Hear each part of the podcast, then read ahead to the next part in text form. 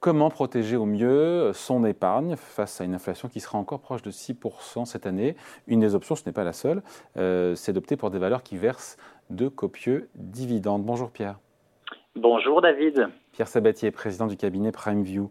Euh, certains cherchent à dénicher des actions euh, qui versent ben voilà, de copieux, de plantureux dividendes. Est-ce que c'est une bonne stratégie déjà à la base pour vous, pour prémunir encore une fois son épargne de l'inflation? Parce qu'après, certains vous diront, ben non, mieux vaut aller vers des valeurs du luxe qui ne versent pas de dividendes ou des valeurs de la tech, mais qui ont une forte euh, appréciation de, leur cours de bourse. Alors tout va dépendre du moment, évidemment. Hein. Vous savez, euh, la Terre n'est pas plate et, les choses évoluent aussi en fonction de l'environnement. Euh, revenons quand même à, l'essentiel. Si vous, si vous souhaitez, euh, souhaitez en tant qu'investisseur avoir de la visibilité sur ce que vous allez toucher, par construction, on va plutôt acheter des obligations, des actions. Hein, les actions, c'est quoi? C'est un titre de propriété d'une entreprise. On l'achète pas pour ce qu'elle va vous rendre chaque année, on l'achète parce qu'on pense qu'elle va être en capacité de créer plus de richesses demain qu'aujourd'hui. Et donc c'est aussi, et c'est pour ça que quand même le moteur traditionnel euh, pour acheter des actions, c'est plus tout de même la plus-value tout simplement parce qu'on estime que la valeur de l'entreprise va augmenter. Au regard de sa capacité à faire face aux challenges qu'elle rencontrera à l'avenir. Ouais, je, vous, coupe, euh, il a été prouvé quand même, juste Pierre, que euh, sur longue période, je crois que c'est cette étude Alliance Global Investor qui date un petit peu, mais qui est intéressante, mais qui a été corroborée par d'autres études qui montrent que euh, le dividende, à supposer qu'il soit réinvesti évidemment en actions chaque année, c'est entre 30 à 40 de la performance globale des actions sur longue période. Oui, encore faut-il que les titres que vous regardez. Donc après, méthodologiquement, il faut pas que, faut que les entreprises que vous avez en portefeuille soient pas mortes entre temps. Ça dépend comment vous regardez les indices, etc. Mais j'entends, je, je, ne n'ignore pas l'intérêt du dividende. Mais ce que je veux dire, c'est que par construction, euh, d'abord, le premier moteur d'achat d'une action, c'est être à capacité de prendre du risque parce qu'on estime que la gouvernance de l'entreprise va être en capacité de créer plus de richesses demain qu'aujourd'hui, à savoir la plus-value. C'est le premier moteur. Ça ne veut pas dire que le deuxième, qui est celui en fait du versement des dividendes, n'est pas euh, important. Il peut même être euh, euh, parfois en fait prioritaire. Mais c'est quand même pas le moteur principal. Le dividende, ça vient en second. ça vient en second parce que tout simplement, par rapport à une obligation, vous savez, une obligation, c'est un titre de dette. Vous savez ce que vous mettez, vous savez ce que vous allez toucher. Hein, vous allez toucher aujourd'hui quand vous prêtez une entreprise, investment grade, 4 à 5% par an. Mais ça, c'est écrit, c'est contractuel. Un dividende, vous pouvez me dire aujourd'hui, on peut avoir la même chose en dividende. Le rendement du dividende, c'est-à-dire le niveau de dividende sur la valeur du titre, fait que ça coûte, que ça vous rémunère 4 ou 5% Donc c'est bien. Sauf que vous n'avez pour le coup pas d'assurance contractuelle que ce niveau de dividende soit maintenu dans le temps. Vous comprenez la raison donc, pour laquelle... Donc, à vous écouter, chercher les valeurs qui versent de gros dividendes et des hauts rendements, c'est pas une bonne stratégie pour protéger son épargne de l'inflation ben, J'ai envie de vous poser la question. Ça dépend. Ponctuellement, ça peut l'être. Mais euh, euh, par exemple, prenez les grosses valeurs qui vont verser des dividendes cette année euh, avec les plus gros rendements. Euh, sur la côte française. Oui, on vous en parle, c'est intéressant, il faut le dire, parce qu'il y a un article du Figaro qui s'est penché là-dessus et qui sort uh-huh. ce palmarès avec des valeurs qui sont au-delà de 6% de rendement, entre 6 et 10%, on les donne, hein. Cofas 10%, ng 9, Stellantis 8%, Total mm-hmm. Energy, AXA 6%, le Figaro qui a écarté les valeurs dont le cours a baissé de plus de 5% sur un an, 3 ans, 5 ans, ce qui est intéressant pour le coup, ils ont raison de l'avoir fait. Il est génial ce classement, vous trouvez pas? Parce qu'en réalité, vous vous rendez bien compte que le niveau de rendement est tout à fait aléatoire. C'est-à-dire que est-ce qu'une valeur comme Stellantis, qui fait partie, de, qui est sur le podium en termes de, de, de rendement cette année, euh, et vaut la même chose en termes de rendement ou en termes de visibilité sur le rendement qu'une valeur comme Engie qui en gros euh, fait des, qui est un service euh, aux collectivités publiques?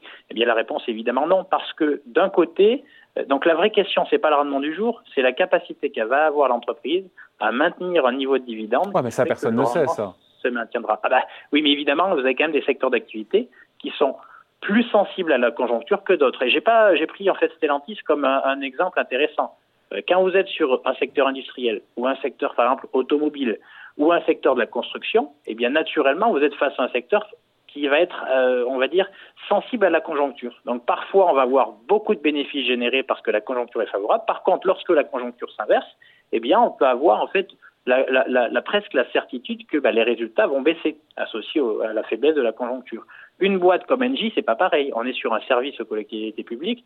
La, la volatilité des revenus générés par cette boîte-là est beaucoup moins aléatoire. En conséquence de quoi, le vrai sujet, c'est que vous pouvez avoir Engie et Stellantis aujourd'hui qui vous rémunèrent, enfin qui vous versent autant de dividendes l'un que l'autre, mais les deux ne se valent pas.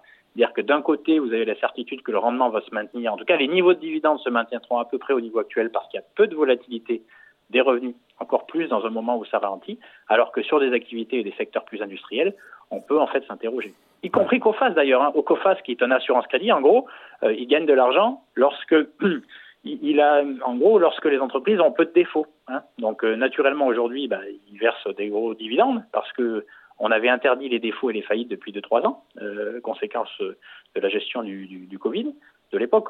Aujourd'hui, où on voit bien qu'il y a ralentissement de l'économie mondiale et que euh, les pare-feux mis en place pour, euh, par, pendant le Covid en fait sont en train de disparaître, on a augmentation des faillites, donc on sait qu'on aura plus de défauts.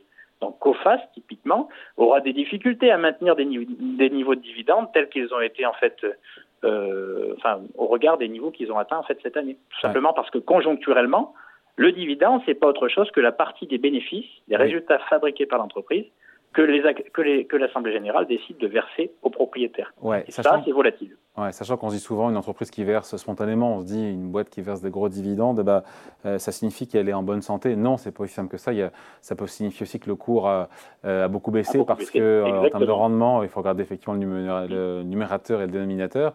Et donc, mm-hmm. euh, si le cours a beaucoup baissé pour, parce qu'il y a des erreurs de stratégie, parce que l'entreprise est très endettée, sur fond de remontée des taux d'intérêt, on peut aussi avoir des hauts rendements. Euh, de manière faciale, mais qui sont, euh, qui sont en fait. Euh, qui font que on, vous allez perdre ce que vous allez gagner à travers le dividende qu'on vous versera. Vous pouvez aussi le perdre au regard de la moins-value que vous allez réaliser. Ouais. C'est-à-dire qu'en fait, si la valeur de l'entreprise.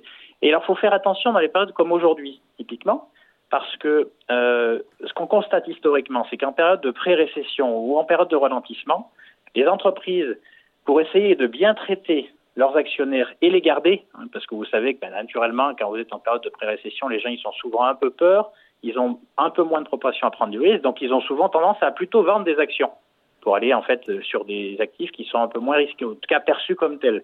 Et donc qu'est-ce que font les boîtes en général? Eh bien elles ont tendance en fait à essayer d'augmenter le taux de distribution, c'est-à-dire qu'elles vont naturellement augmenter la partie des résultats qu'elles font euh, et qu'elle dédie en fait aux dividendes pour essayer en fait de préserver au maximum son actionnariat pour éviter qu'il s'en aille. Attention, ça, si jamais vous avez une petite baisse conjoncturelle des résultats, c'est pas trop grave.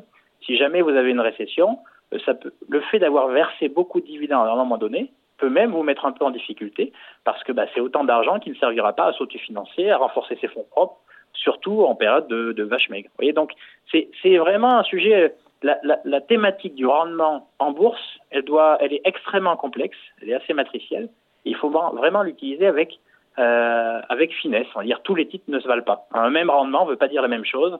Et, euh, pour On certains, peut avoir en fait, un haut rendement pour de bonnes ou pour de mauvaises raisons. Exactement. C'est un peu comme le bon et le mauvais chasseur. Et ça marche aussi avec le, avec le cholestérol.